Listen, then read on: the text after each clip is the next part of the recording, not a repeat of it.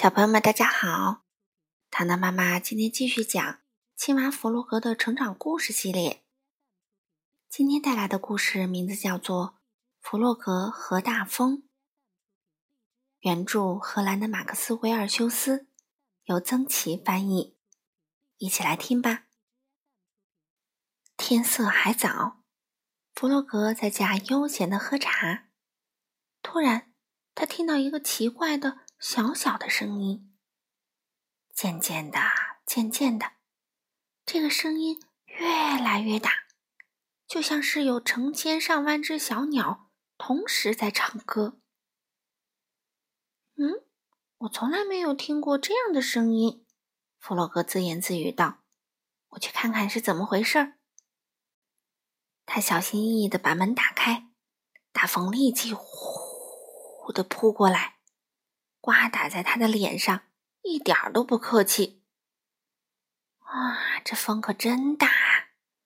弗洛格从没见过这么大的风，树和草都给吹得东倒西歪的。弗洛格张开双臂，享受着风从身上掠过的感觉，他觉得这很有趣。风越刮越使劲儿，弗洛格想迎着风走几步，可是。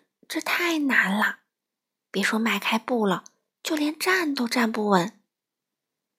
风越来越大，越来越大。突然，一阵狂风卷起，把他直挺挺的吹回到家里面。这下弗洛格愣住了，他不解的坐在地上。风趁势从门外吹了进来，把茶壶吹得掉了下来，茶水洒了一地。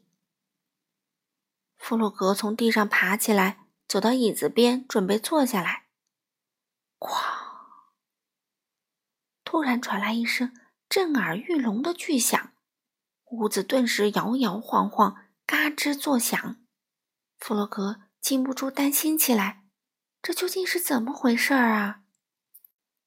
弗洛格想推开门去看看，可是无论他怎么使劲儿，门根本就动不了。好像有东西把门卡住了。弗洛格走到窗边一瞧，呀，他屋后那棵大树被风刮倒了，大树堵住了家门口。这下糟了，弗洛格心想：我被堵在家里，永远也出不去了。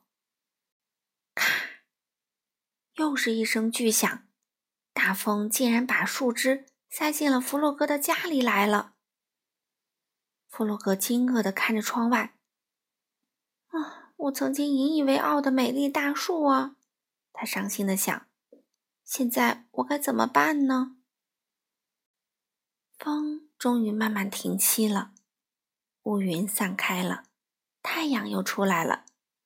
一只鸟儿高兴地唱着歌。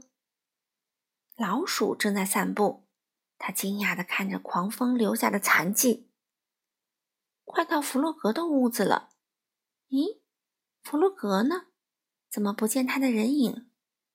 还有，弗洛格的屋子怎么了？天哪，那屋子都快被大树压垮了！弗洛格坐在窗边，老鼠，他隔着窗户大声叫道：“见到你，我太高兴啦！”弗洛格，你没事吧？老鼠很担心的问。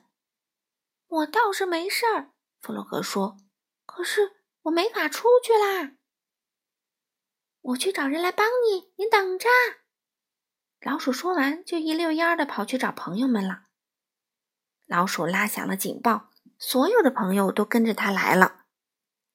弗洛格，我们来救你啦！他们大声说道。野兔拿来斧头，老鼠锯着大树。小猪忙着扛走树枝，小鸭呢？它在给大伙打气加油。弗洛格眼巴巴地看着朋友们。这棵树好大好大，真希望他们能早点把它移开。弗洛格心想：大家干活干得真辛苦。夜幕降临，他们终于把树从门前移开了。弗洛格自由啦！看到弗洛格平安的走了出来，大家都松了一口气，欢呼起来。啊，天哪，我快饿死啦！老鼠说：“我也饿啦！”大家一起叫道：“那正好。”小猪说：“因为我烤了个蛋糕，是巧克力蛋糕吗？”弗洛格问。“不是，更好吃的奶油巧克力蛋糕。”小猪得意的回答。“太好啦，大家都想吃呢。”于是他们一起向小猪家走去。大家都饿坏了，狼吞虎咽的吃着蛋糕。弗洛格想了一会儿。难过的说：“嗯，现在我那棵美丽的大树没有了。明天我们会种一棵新的树。”老鼠安慰他说：“至少今年冬天我们有足够的木头烧火取暖啦。”吃完蛋糕，弗洛格回到家，坐在椅子上。屋外已经清理干净，炉子里的火也升起来了。整个屋子暖融融的，弗洛格心里也是暖暖的。我有这么好的朋友们，真好啊！好了，小朋友们，今天的故事就讲到这里啦，我们下次再见吧。